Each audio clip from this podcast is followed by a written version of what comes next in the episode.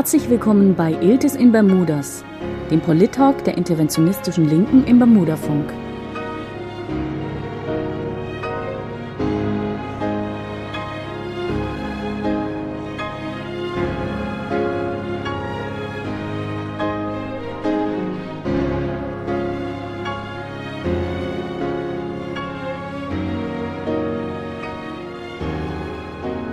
Dritten Dienstag des Monats um 22 Uhr im Bermudafunk, eurem freien Radio Rhein-Neckar.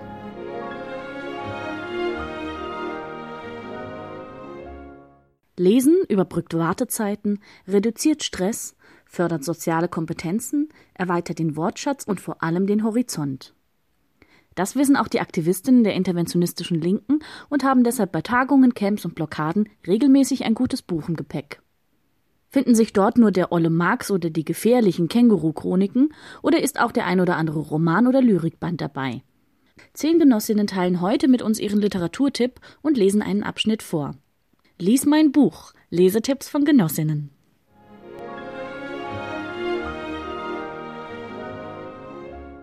Ja, willkommen. Ich sitze jetzt hier mit Profileserin Laura. Hallo Laura. Hallo. Welches Buch hast du für uns ausgewählt? Ich habe heute für euch ausgewählt John Irvings Roman Bis ich dich finde.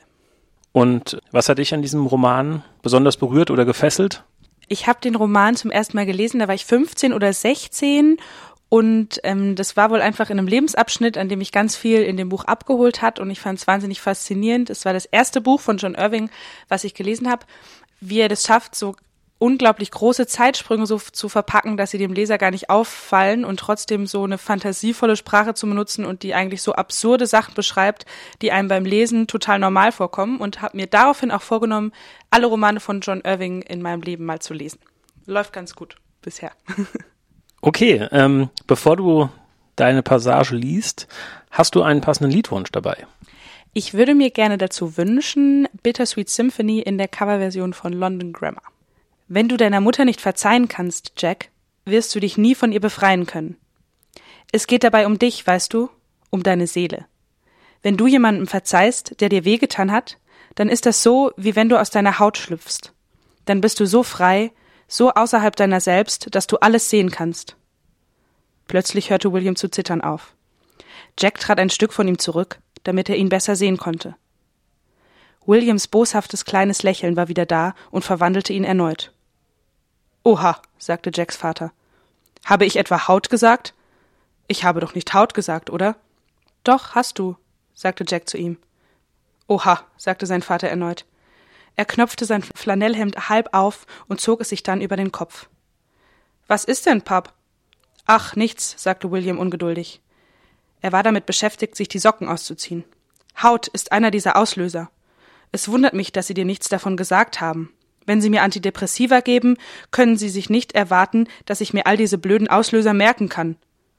Auf dem Spann seiner Füße, wo das Tätowiertwerden besonders weh tut, standen Jacks und Heathers Namen. Jack auf dem rechten, Heather auf dem linken Fuß. Beide Namen waren vertont, doch Jack konnte keine Noten lesen und sich deshalb auch keine Vorstellung von der Musik machen. Mittlerweile hatte Jacks Vater auch sein T-Shirt und seine Korthose ausgezogen. In seinen gestreiften Boxershorts, die ihm zu groß waren, sah er aus wie ein einmaliger Bantam-Gewichtler. Er wog höchstens 58 bis 60 Kilo, Jacks alte Gewichtsklasse. Die Tätowierungen, die den sehnigen Körper seines Vaters bedeckten, hatten eine Patina wie feuchtes Zeitungspapier. Ja, hallo und herzlich willkommen zurück bei Iltis in Bermudas. Heute mit der Ausgabe Lies mein Buch, Lesetipps von Genossinnen. Und da sitze ich jetzt zusammen mit Leon. Hallo Leon. Hallo Elmar. Welches Buch hast du denn für unsere Zuhörenden ausgewählt? Ich habe das Buch Die Kurden, ein Volk zwischen Unterdrückung und Rebellion von Kerem Schamberger und Michael Mein mitgebracht. Und worum geht es in dem Buch? Das Buch befasst sich mit der Geschichte der Kurdin allgemein, aber vor allem auch mit der Situation in der Türkei, äh, aber auch Rojava und behandelt diese Frage sowohl historisch als wie gesagt auch aktuell. Und das Buch ist so, so zusammengesetzt, dass quasi Interviews mit verschiedenen Personen, die aus verschiedenen Perspektiven die kurdische Frage betrachten und über ihre Verbindung dazu erzählen. Warum hat dich dieses Buch berührt oder gefesselt? Na, weil es halt sehr persönliche Geschichten sind, die in diesem Buch beschrieben werden. Genau, und ich glaube, das ist das, was mich so an dem Buch gefesselt hat, dass es alles sehr, sehr persönliche Eindrücke sind, die sehr stark dargestellt werden. Anfang 2014 beschließt die DTK, überall da Doppelspitzen einzusetzen, wo die HDP regiert. Eigentlich ist das für Frauen eingeführt worden, sagt Leila Imret. Es gab ja nur wenige Städte, die als Bürgermeisterin eine Frau hatten. Mir wurde ein Mann zugeteilt. Schwierig für beide Seiten. Wir haben das trotzdem zusammen gemacht. In den Versammlungen hatten wir beide den Vorsitz. Und wir haben alles doppelt unterschrieben. Am Anfang hat der Gouverneur die Briefe zurückgeschickt. Er wollte das nicht akzeptieren. Wir haben trotzdem weitergemacht. Als der Staat mich 2015 abgesetzt hat, wurde er anerkannt und ich nicht mehr. Die Geschichte der jüngsten Bürgermeisterin in der Türkei hat kein Happy End. Und all das, was die kurdische Bewegung im Osten des Landes aufgebaut hat, die Räte, erste Kooperativen, lokale Demokratie, ist zerstört und liegt auf Eis. Sur, im Sommer 2015 noch in die Weltkulturliste der UNESCO aufgenommen, gibt es nicht mehr. Denkmalgeschützte Häuser, Kirchen, das Zusammenleben von Religionen und Kulturen, ein seit Generationen gewachsenes Netzwerk von 5000 Familien, alles kaputt. Der Staat baut dort jetzt ein türkisches Toledo. Mit Doppelhaushälften ohne versteckte Höfe und ohne schmale Gassen. Ein Ort ohne Geschichte, kontrollierbar. Am Anfang haben es Leila Imrit und die Gemeinde noch geschafft, die Gräben wieder zuzuschütten. Bloß keinen Vorwand liefern. Den Frieden sichern. Die Jugendlichen waren sauer, sagte Leila. Sie wollen das nicht verstehen. Zwei Stunden später wurde ein zwölfjähriges Kind umgebracht. Ein Panzer kam um die Straße und hat geschossen. Einfach so. Es gab einen Toten und zwei Verletzte. Für die Bürgermeisterin beginnt ein Spießrutenlauf. Ich war die Schuldige. Ich hatte die Gräben zumachen lassen. Ich wurde fast eine Woche nicht gegrüßt. Dem Gouverneur habe ich dann gesagt, dass ich die Jugendlichen jetzt machen lassen werde. Wenn ihr die Sicherheit nicht garantieren könnt, dann kann ich das auch nicht. Der Staat hat nun seinen Vorwand, die Gräben, Widerstand gegen die Zentralgewalt.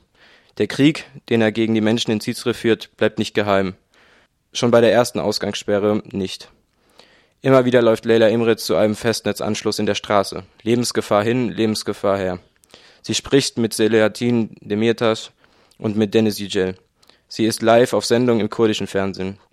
Bei einem dieser Telefonate erfährt die Bürgermeisterin auch, dass sie abgesetzt worden ist, wegen eines Interviews mit Vice News, das der Innenminister als Aufruf zum Aufstand missversteht, missverstehen will. Auf einmal war ich die Böse. Nicht mehr die junge Frau, die aus Europa in ihre Heimat zurückgekommen ist, sondern die Tochter eines Terroristen, die die Menschen aufhetzt, die Rache will. Die Bürger von Cizre sehen das anders. Als alles vorbei war, als wir zu den Zisternen konnten, um Trinkwasser zu holen, haben die Menschen angefangen zu klatschen. Für uns bist du die Bürgermeisterin. Ich konnte nicht mehr in die Gemeinde, weil es einen Haftbefehl gab. Ich habe trotzdem weitergemacht. Mit Hausbesuchen, beim Saubermachen, beim Aufräumen. Leila Imret ist immer noch überzeugt von der Vision, von, die Abdullah Öcalan für die Gesellschaft hat. Der konföderalistische moderne Aufbau. Mit Selbstverwaltung zu einer freien Identität. Das war unser Wahlprogramm. Das hätte auch geklappt, wenn es den Krieg nicht gegeben hätte. Die Menschen leben das. Sie leben im Kollektiv. Das ist unsere Kultur, das ist unsere Tradition. Es gibt auch keine Wand zwischen Volk und Politikern. Wenn ich auf die Straße gegangen bin, hatte ich sofort 50 Leute um mich. Als Politikerin bist du wie sie. Du drückst ihren Willen aus. Deshalb kämpfen sie auch für dich. Sie haben dich ja schließlich gewählt.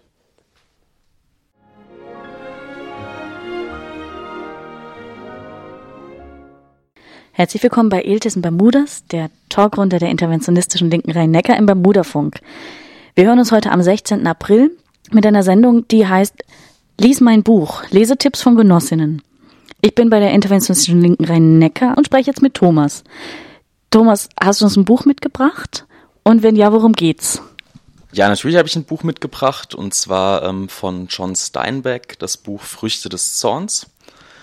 Das äh, spielt in Amerika zu Zeiten der großen Depression und beschreibt das Schicksal äh, der Pharmafamilie Jode.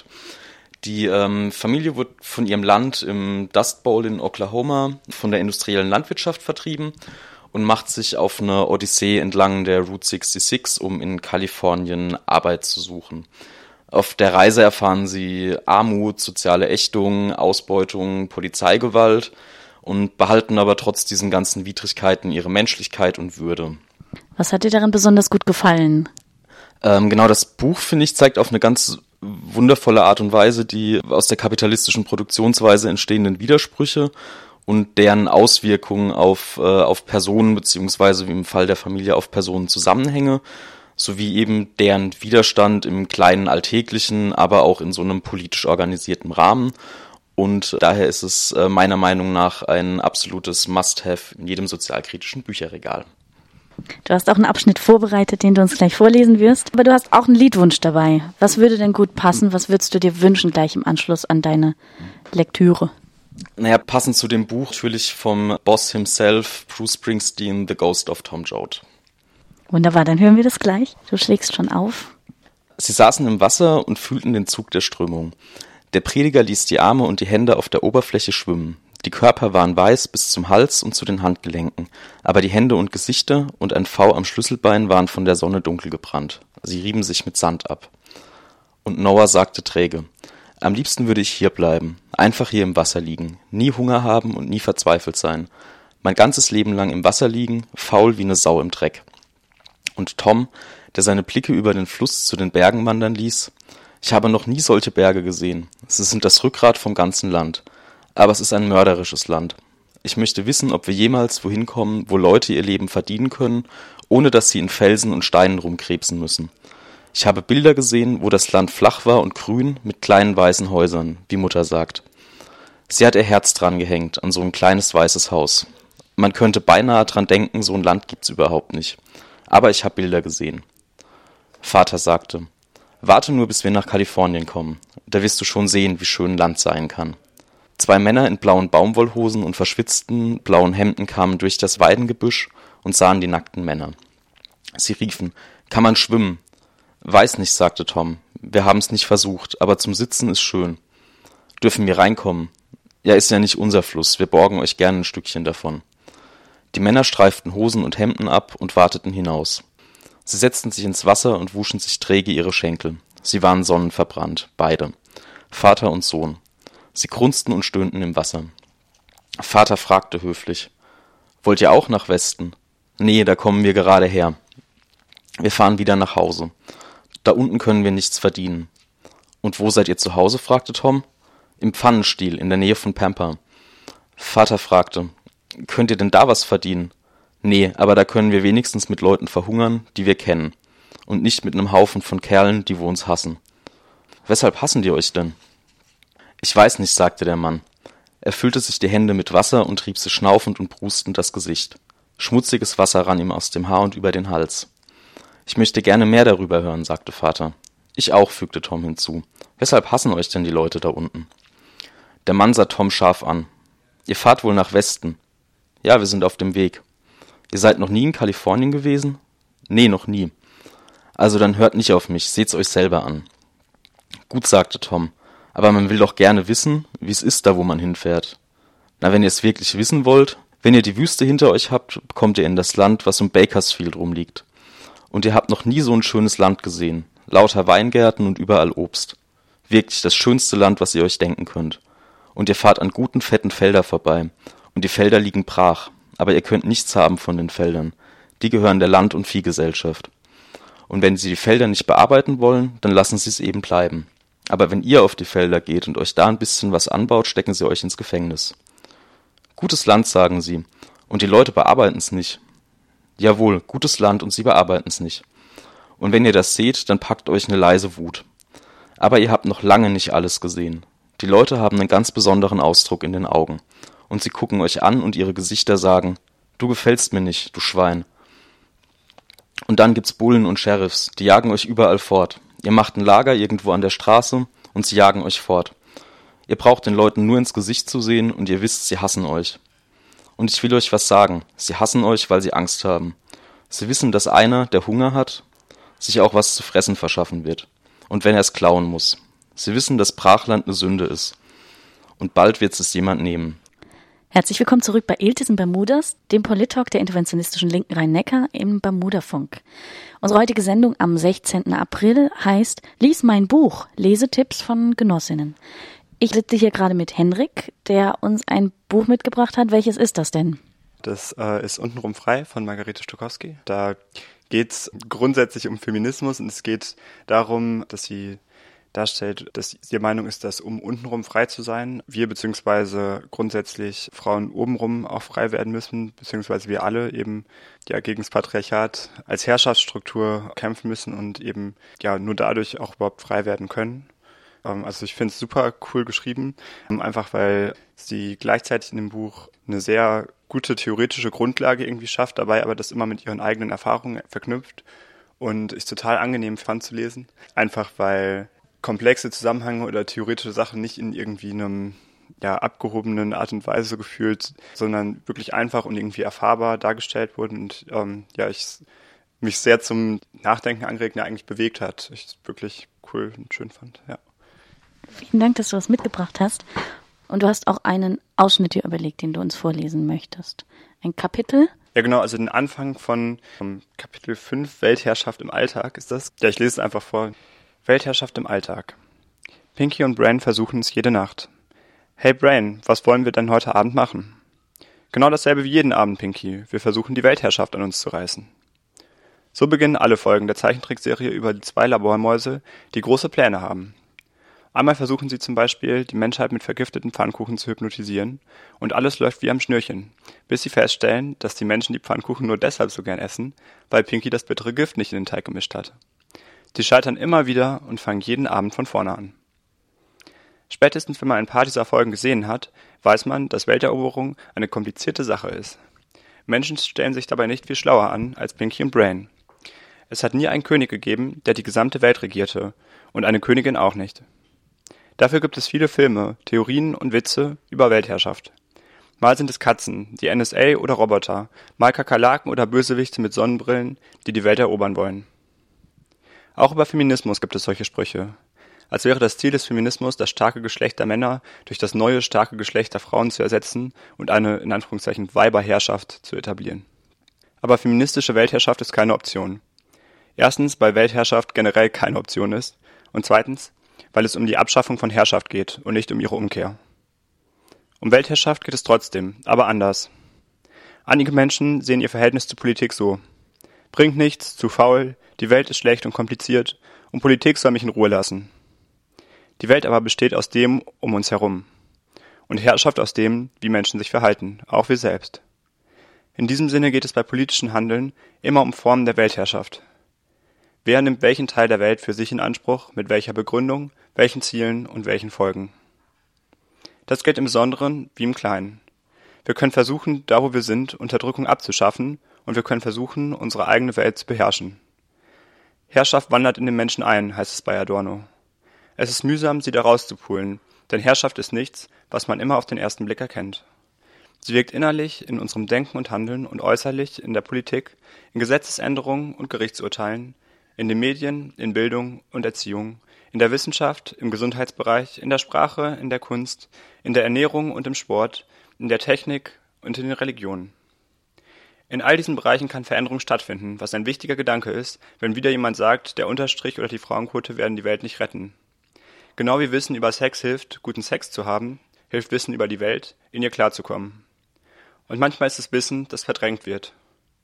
Über Anarchismus und Feminismus lernt man selten etwas in der Schule. Vermutlich, weil man dann aufhören würde, zur Schule zu gehen.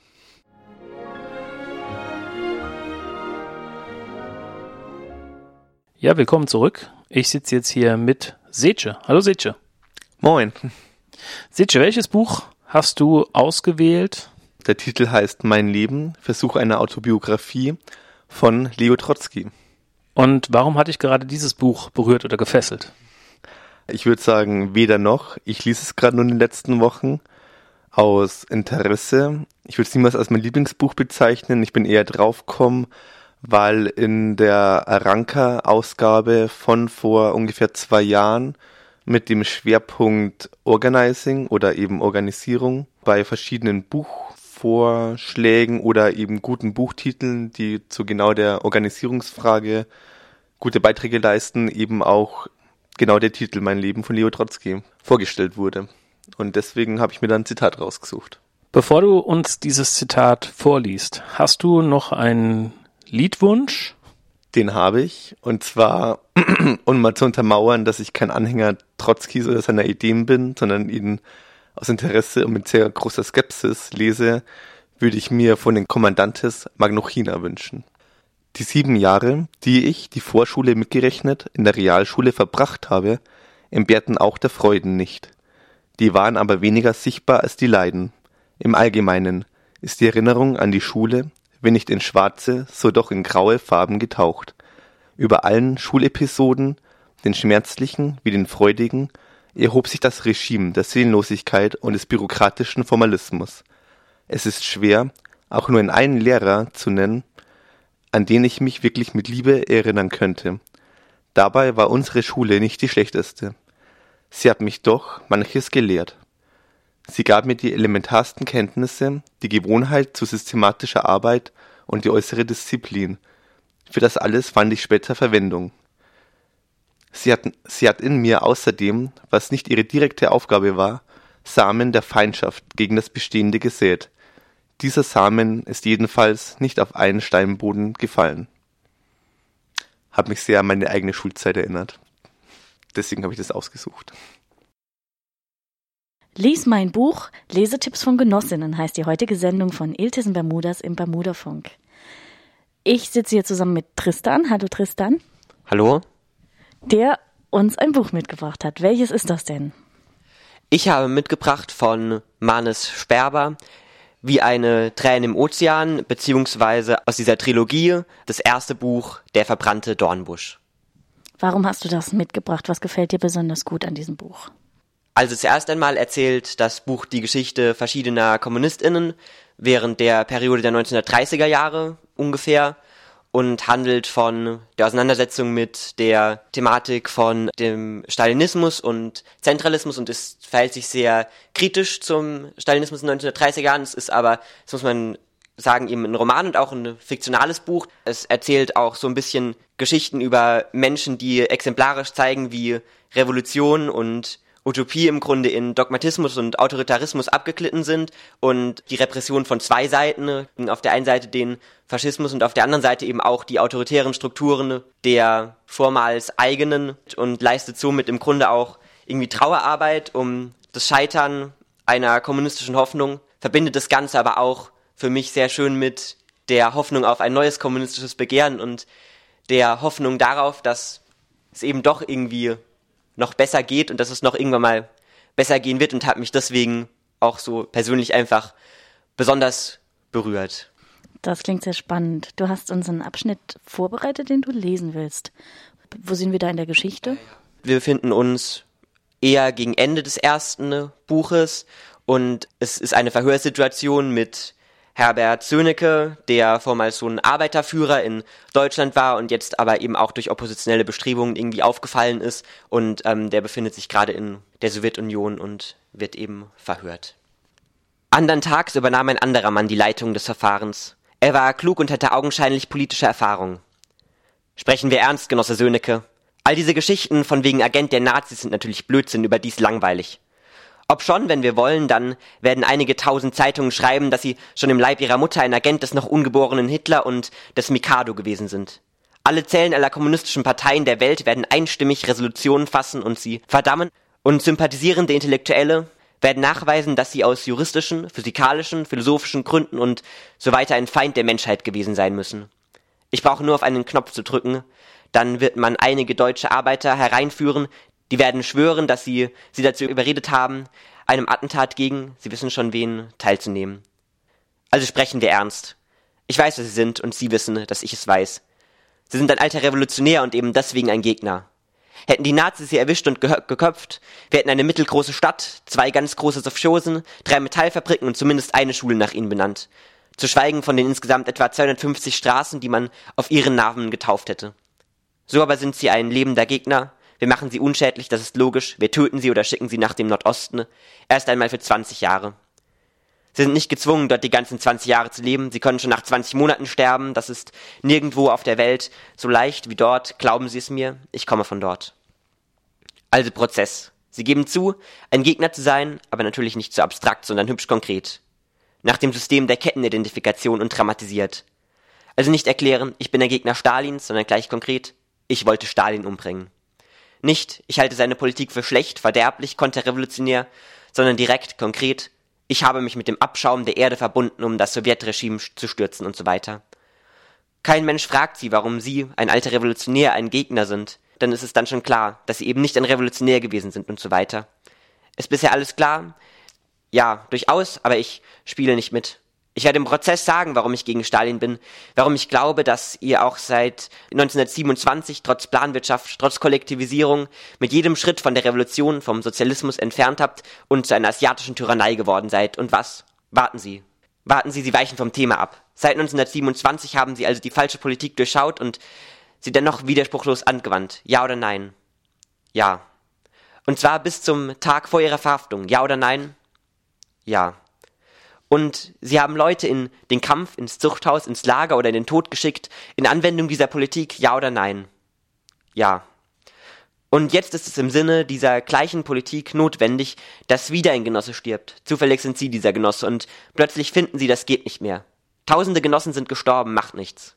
Aber das Leben und die Ehre des Genossen Söhnecke ist wichtiger als alles andere. Darum finden sie jetzt, dass das so nicht weitergeht. Unsinn.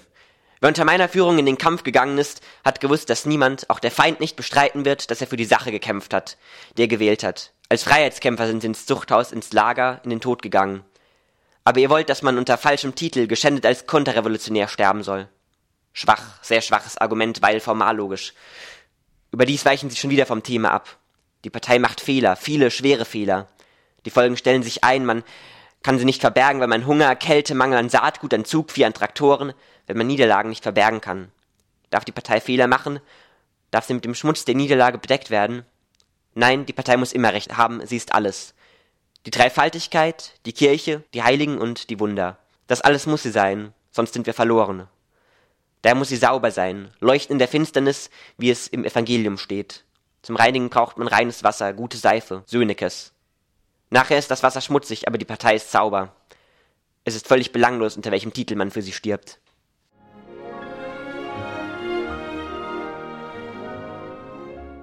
Willkommen zurück bei Iltis in Bermudas. Das Thema der heutigen Sendung am 16. April ist Lies mein Buch, Lesetipps von Genossinnen. Ich bin bei der Interventionistin Linken Rhein-Neckar und spreche mit David. Hallo David. Hallo Judith. David, du hast uns ein Buch mitgebracht. Was ist das denn für ein Buch? Ich habe den kleinen Nick dabei, wo ich eine kleine Geschichte des kleinen Nicks ähm, vorlesen werde.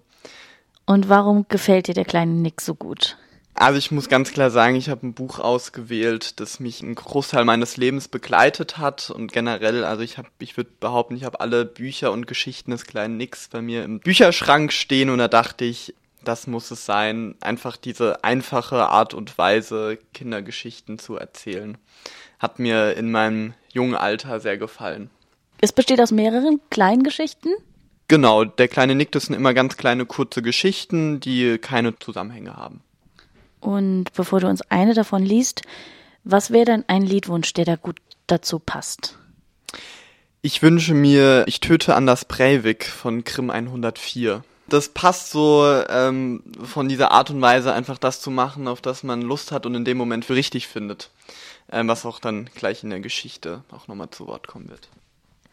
Das Kreuzworträtsel. Wir sind im Wohnzimmer gewesen, draußen hat es geschüttet, Papa hat in einem Buch gelesen und Mama hat genäht. Die Uhr hat Tick-Tack gemacht und ich habe ein Comicheft angeschaut mit fantastischen Geschichten. Ich habe das Heft durchgelesen und ich habe gefragt, was soll ich denn jetzt machen? Und weil mir niemand geantwortet hat, habe ich nochmal gefragt, was kann ich denn jetzt machen? Ich weiß nicht, was ich machen soll. Hör auf, Nick, hat Mama gesagt. Da habe ich gesagt, das ist ungerecht, dass ich nichts zu tun habe und dass ich mich langweile. Und ich habe mit dem Fuß auf den Boden gestampft. Schluss jetzt, Nick hat Papa gerufen. Fang nicht schon wieder an. Lies doch einfach in deinem Heft weiter und fertig. Aber ich habe mein Heft doch schon fertig gelesen, habe ich gesagt. Dann liest du eben noch ein anderes, hat Papa gesagt. Das geht nicht, habe ich erklärt. Ich habe meine alten Comics mit Joachim getauscht gegen Murmeln. Na gut, dann spiel mit deinen Murmeln, hat Papa gesagt. Oben in deinem Zimmer. Die Murmeln habe ich alle an Max verloren. Der hat ganz furchtbar geschummelt auf dem Schulhof, habe ich gesagt. Du hast doch da ein Kreuzworträtsel in deinem Heft. Na also, mach doch mal das Kreuzworträtsel. Das ist lustig und da lernst du sogar etwas. Ich weiß doch nicht, wie das geht, habe ich gesagt. Ein Grund mehr ist zu lernen, hat Papa mir geantwortet. Ich helfe dir auch dabei, es ist ganz einfach. Du liest erst, was gesucht wird, zählst die weißen Felder und dann setzt du das passende Wort ein. Kaiser der Franzosen habe ich gelesen, in Waterloo besiegt, in acht Kästchen. Napoleon, hat Papa gesagt, und er hat gelächelt. Hauptstadt von Frankreich, habe ich gesagt, in fünf Kästchen. Paris, hat Papa gesagt, und er hat gelacht. Das muss toll sein, wenn man einfach so alles weiß. Schade nur, dass es Papa nichts nützt, denn er geht ja nicht mehr in die Schule. Nämlich wenn er hingeht, dann wird er bestimmt Klassenbester sein und nicht der blöde Streber. Adalbert, und das geschieht dem ganz recht. Und wenn Papa in unserer Klasse ist, dann traut sich die Lehrerin nicht mehr, mich zu bestrafen. Haustier, das Krallen hat, fünf Kästchen, habe ich gesagt. Katze, hat Papa gesagt. Er hat sein Buch weggelegt und ich glaube, er hat genauso viel Spaß gehabt wie ich. Hetra helix, Rangpflanze, vier Kästchen, habe ich gelesen. Papa hat nicht sofort geantwortet. Er hat sich den Kopf gekratzt, er hat nachgedacht, und dann hat er gesagt, es liegt ihm auf der Zunge und es fällt ihm sicher gleich ein, und ich soll ein anderes vorlesen. Fabeltier in der indischen Mythologie, dem Wasser zugehörig, sechs Kästchen. Papa hat sein Buch wieder aufgenommen und er hat gesagt, gut Nick, spiel mal alleine weiter und lass mich in Ruhe mein Buch lesen. Ich hab gesagt, ich will aber nicht alleine spielen. Da hat Papa angefangen zu brüllen. Er will endlich seine Ruhe haben in diesem Haus und wenn ich nicht bestraft werden will, dann soll ich mich ruhig verhalten. Und so werde ich nie etwas lernen, wenn ich mir die Kreuzworträtsel von anderen lösen lasse. Ich hab gesehen, dass Papa richtig wütend ist und das ist nicht der Moment zum Spaßen. Vor allem nicht vor dem Kaffee, nämlich Mama hat einen tollen Apfelkuchen gebacken. Also habe ich weitergemacht mit dem Kreuzworträtsel. Am Anfang ging es ja noch ganz gut. Antilopenart in Südafrika in vier Kästchen, das war Kalb, das hat gut gepasst. Für Himmelsrichtung habe ich oben geschrieben, aber das hat nicht gepasst. Überhaupt haben die Leute, die das Kreuzworträtsel gemacht haben, nicht richtig gezählt, denn sie haben manchmal zu viele Kästchen gemacht. Da habe ich dann einfach größer geschrieben. Und dann ist es gegangen. Grüne Flusslandschaft, das habe ich gewusst, das ist Ufer aber weil da nur zwei Kästchen waren, habe ich nur Uff geschrieben können. Und dann hat es wieder mit den schwierigen Wörtern angefangen und ich habe Papa wieder fragen müssen. Tier, das wegen seiner bräunlich-schwarzen Behaarung sehr geschätzt ist, mit vier Kästchen.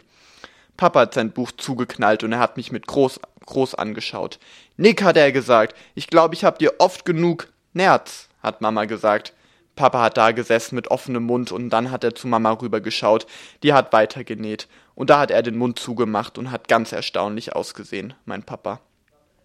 Ich denke, hat er gesagt, wir sollten unsere Erziehungsmethoden einheitlich gestalten, was den Kleinen betrifft. Wieso? hat Mama ganz erstaunt gefragt. Was habe ich denn gemacht? Es scheint mir ratsam, hat Papa gesagt, dass der Kleine sein Kreuzworträtsel alleine löst. Das ist alles. Und mir scheint es ratsam, hat Mama gesagt, dass du diese Kreuzworträtsel nicht ganz so ernst nimmst. Ich hab dem Kleinen lediglich helfen wollen. Ich weiß nicht, was daran so schlimm sein soll. Nur weil du zufällig den Namen dieses Pelztier kennst, hat Papa gesagt, brauchst du noch lange nicht. Das ist allerdings reiner Zufall, dass ich das Wort Nerz kenne, hat Mama gesagt, und sie hat so gelacht, wie sie lacht, wenn sie wütend ist. Denn seit meiner Hochzeit hat mich niemand mit Nerzmänteln derart überhäuft, dass ich zur Expertin geworden wäre. Da ist Papa aufgestanden und er hat gesagt, bravo und aha, das ist also der Dank für seine harte Arbeit und dass er sich für uns aufopfert bis zum Umfallen, damit es uns an nichts fehlt und dass er nicht mal zu Hause ein Recht auf Ruhe hat. Und Mama hat gesagt, ihre Mama hat recht gehabt und sie haben mich auf mein Zimmer geschickt, ich soll das Kreuzworträtsel alleine lösen. Ich habe oben alle weißen Kästchen vollgeschrieben, die noch übrig waren, und da hat Mama mich zum Kaffee runtergerufen. Bei Tisch hat niemand gesprochen, und wenn ich was sagen wollte, hat Mama gesagt, ich soll essen und den Mund halten. Das war schade, denn ich wollte ihnen so gerne das fertige Kreuzworträtsel zeigen.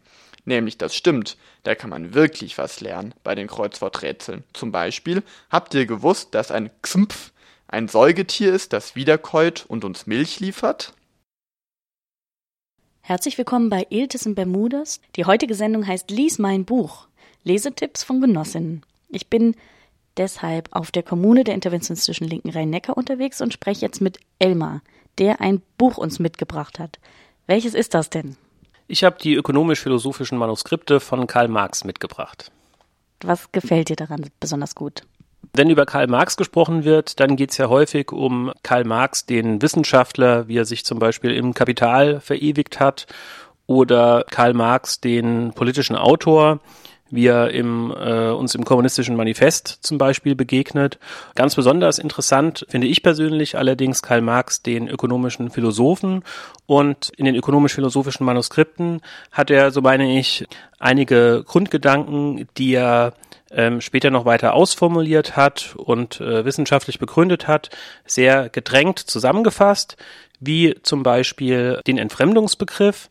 Genau, und da habe ich ein paar Textstellen ausgesucht, die ich gerne vorlesen würde.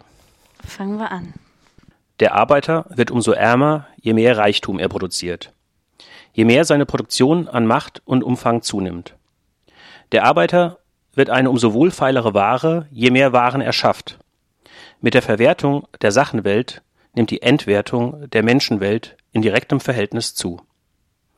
Die Arbeit produziert nicht nur Waren, sie produziert sich selbst und den Arbeiter als eine Ware.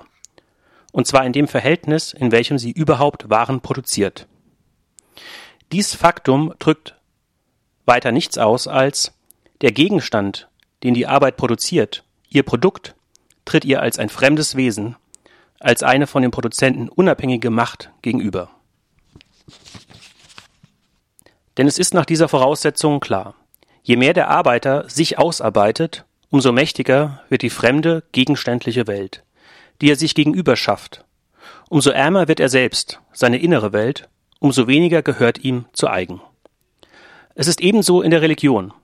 Je mehr der Mensch in Gott setzt, je weniger behält er in sich selbst. Der Arbeiter legt sein Leben in den Gegenstand, aber nun gehört es nicht mehr ihm, sondern dem Gegenstand.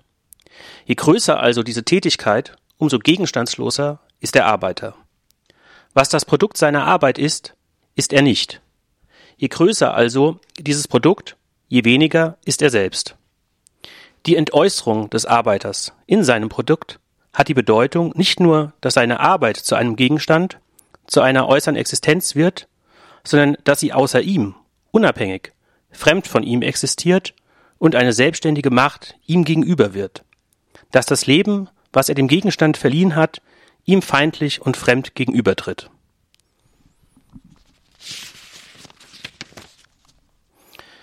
Der Arbeiter kann nichts schaffen ohne die Natur, ohne die sinnliche Außenwelt. Sie ist der Stoff, an welchem sich seine Arbeit verwirklicht, in welchem sie tätig ist aus welchem und mittelst welchem sie produziert. Wie aber die Natur die Lebensmittel der Arbeit darbietet, in dem Sinn, dass die Arbeit nicht leben kann ohne Gegenstände, an denen sie ausgeübt wird, so bietet sie andererseits auch die Lebensmittel in dem engeren Sinn dar, nämlich die Mittel der physischen Subsistenz des Arbeiters selbst. Je mehr also der Arbeiter die Außenwelt, die sinnliche Natur, durch seine Arbeit sich aneignet, umso mehr entzieht er sich Lebensmittel. Nach der doppelten Seite hin. Erstens, dass immer mehr die sinnliche Außenwelt aufhört, ein seiner Arbeit angehöriger Gegenstand, ein Lebensmittel seiner Arbeit zu sein. Zweitens, dass sie immer mehr aufhört, Lebensmittel im unmittelbaren Sinn, Mittel für die physische Subsistenz des Arbeiters zu sein. Die letzte Stelle. Wir haben bisher die Entfremdung die Entäußerung des Arbeiters nur nach der einen Seite hin betrachtet, nämlich sein Verhältnis zu den Produkten seiner Arbeit. Aber die Entfremdung zeigt sich nicht nur im Resultat, sondern im Akt der Produktion innerhalb der produzierenden Tätigkeit selbst. Wie würde der Arbeiter dem Produkt seiner Tätigkeit fremd gegenüberstehen können, wenn er im Akt der Produktion selbst sich nicht sich selbst entfremdete? Das Produkt ist ja nur das Resümee der Tätigkeit, der Produktion. Wenn also das Produkt der Arbeit die Entäußerung ist, so muss die Produktion selbst die tätige Entäußerung, die Entäußerung der Tätigkeit, die Tätigkeit der Entäußerung sein. In der Entfremdung des Gegenstandes der Arbeit resümiert sich nur die Entfremdung, die Entäußerung in der Tätigkeit der Arbeit selbst.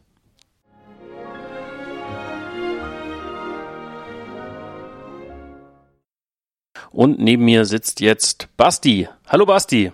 Hallo. Basti, welches Buch hast du uns denn mitgebracht und warum? Ich habe äh, Bini Adamczyk mitgebracht, der schönste Tag im Leben des Alexander Bergmann. Und das ist eigentlich ein guter historischer Abriss über die russische Revolution, wie es sein könnte, also auch ein bisschen Analyse dabei, auch nicht nur ein historischer Abriss. Genau, und ich fand das relativ spannend für jemanden, der jetzt sich nicht intensiv damit beschäftigt hat, mal sich intensiver damit zu beschäftigen. Bevor du gleich eine Textstelle daraus vorliest, warum hast du denn genau diese Textstelle ausgewählt? Also was fasziniert dich daran?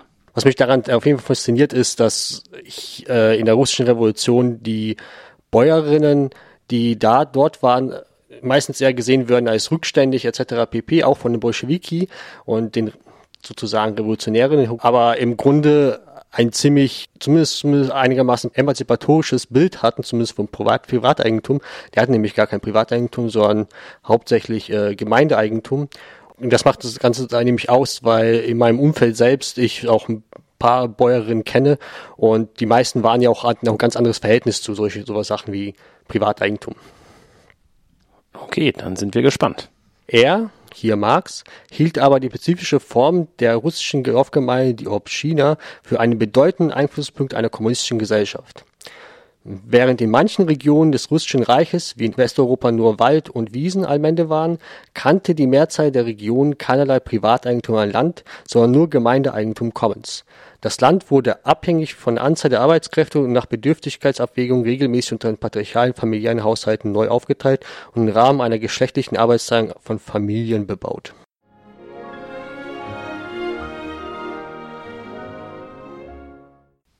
Ja, willkommen zurück. Ich sitze jetzt hier mit Judith. Hallo Judith. Hallo Elmar. Hast du dir ebenfalls ein Buch überlegt, das du heute vorstellen möchtest? Ja, ich habe mitgebracht das Buch Unruhig bleiben, die Verwandtschaft der Arten im Cthulhu-Zän von Donna Haraway. Worum geht es in diesem Buch? Donna Haraway ist eine Feministin und Geschlechterforscherin, Biologin und Wissenschaftlerin. Und sie erzählt in dem Buch, wir leben in einer Epoche voller Umweltverschmutzung, Ausrottung von Tierarten, Klimawandel, sozialer Desintegration, Überbevölkerung, ganz vieler menschlicher und nichtmenschlicher Arten ohne Zuflucht. Und sie denkt sich aus, dass die Historiker in der Zukunft auf die heutige Zeit zurückblicken und finden, dass es irgendwie die Zeit eines großen Zauderns ist, weil völlig klar ist, welche unserer Entscheidungen falsch sind und falsch waren, wir sie aber nicht ändern. Und sie sagt, stattdessen müssen wir unruhig bleiben und aus den alten männlichen Erzählungen, in dem dann irgendwann ein einzelner Held die Welt rettet, aussteigen. Wir werden nämlich nicht als Individuen überleben oder mit einem großen Retter, sondern nur, indem wir Situationen des Mitwerdens und ein gemeinsames Lernen mit anderen entwickeln. Aber die anderen, das sind bei Donna Haraway eben nicht nur andere Menschen, mit denen man sich äh, verwebt und gemeinsam lernt und weiterentwickelt, sondern verschiedene Arten. Also ähm, Mensch und Maschine und Mensch und Tier. Dadurch verschwimmt die Grenze zwischen den Arten und es entstehen neue Beziehungen. Die Arten lernen zusammen, arbeiten zusammen und gewinnen gemeinsam dann den Kampf gegen die Klimakrise. Was magst du an diesem Buch? Ich mag an dem Buch, dass sie mal ein Narrativ entwickelt, weil ähm, ich finde, dass es oft so ist, dass es zu neuen Dingen einfach noch keine Erzählungen gibt. Die muss man erst tätigen. Digitalisierung zum Beispiel ist so ein, so ein Thema.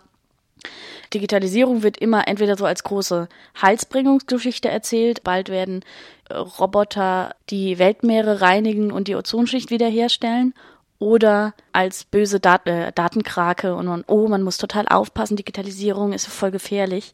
Aber es gibt keine positive, realistische Auseinandersetzung und Erzählung, wie wir uns eine digitalisierte Welt vorstellen und wie wir wollen, dass die aussieht und wie wir in ihr leben.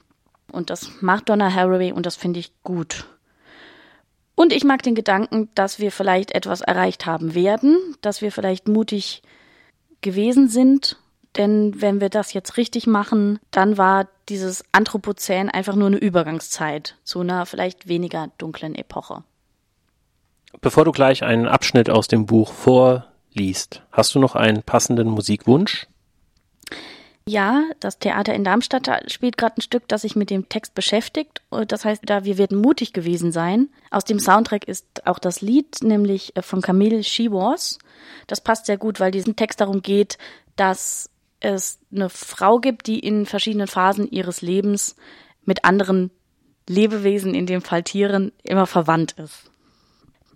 Tauben, die an ihnen unbekannten Orten freigelassen werden, finden auch an wolkigen Tagen über tausende Kilometer den Weg zurück zu ihrem Taubenschlag. Tauben haben einen Kartensinn und einen Kompasssinn. Beides hat sie sehr beliebt gemacht bei Taubenzüchterinnen, die mit ihnen Wettrennen veranstalteten, bei Wissenschaftlerinnen, die sich für die Verhaltensbiologie der Orientierung und der Navigation interessieren, und bei Spionen, die Nachrichten durch Feindesland schicken möchten. Taubenrennen-Enthusiasten gibt es rund um den Globus. Doch die Hotspots des Sports sind wahrscheinlich die Dächer von Kairo und Istanbul oder auch die migrantischen muslimischen Nachbarschaften in europäischen Städten wie Berlin. Dort züchten und füttern fast ausschließlich Männer und Jungen ihre talentierten Vögel sorgfältig und aufwendig, damit sie von den Freisetzungspunkten möglichst schnell und genau heimkehren. Ganz normale wilde Tauben sind aber auch alles andere als schlecht darin, nach Hause zu finden. Tauben orientieren sich an ihnen bekannten Punkten, um den Weg zu finden. Sie können Objekte und Gebäude während des Fluges sehr gut erkennen und unterscheiden. In den 1970er und 1980er Jahren führte die US-Küstenwache das Projekt Sea Hunt durch, bei dem Tauben im offenen Meer treibende Personen oder Ausrüstung viel besser ausmachten als die Menschen. Tatsächlich lagen Tauben in 93 Prozent aller Fälle richtig, Menschen nur in 38 Prozent. Die Tauben hockten in einer Beobachtungskugel an der Unterseite eines Helikopters und pickten auf Tasten, um ihre Beobachtungen mitzuteilen. Wenn sie mit ihren eigenen Leuten arbeiten durften statt isoliert, lagen sie sogar fast zu 100 Prozent richtig. Zweifellos mussten die Tauben und das Personal der Küstenwache lernen, miteinander zu kommunizieren, und die Tauben mussten lernen, wofür sich die Menschen interessieren. Menschen und Vögel mussten auf nicht mimetische Art und Weise pädagogische und technische Wege finden, sich wechselseitig für Probleme zu befähigen, die neu für sie alle waren. Die Tauben stiegen allerdings nie in Jobs auf, in denen sie tatsächlich Schiffbrüchige retten konnten. 1983 wurde das Projekt beendet, da nach zwei Helikopterabstürzen die Bundesfinanzierung eingestellt wurde. Das war Iltis in Bermudas vom 16. April mit der Sendung Lies mein Buch, Lesetipps von Genossinnen. Wir hören uns wieder am 21. Mai. Bis dahin eine schöne Zeit.